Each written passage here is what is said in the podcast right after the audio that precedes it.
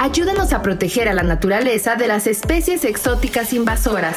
El lirio acuático o el pez león son ejemplos de especies exóticas que pueden afectar a la fauna y flora nativa de México. Las especies invasoras son la segunda causa de extinción de especies en el planeta. Si no se controlan y se previene su llegada, pueden causar problemas en los ecosistemas, en los cultivos, la infraestructura o la salud. Identifícalas en tu localidad y que no se te escapen. www.invasoras.mx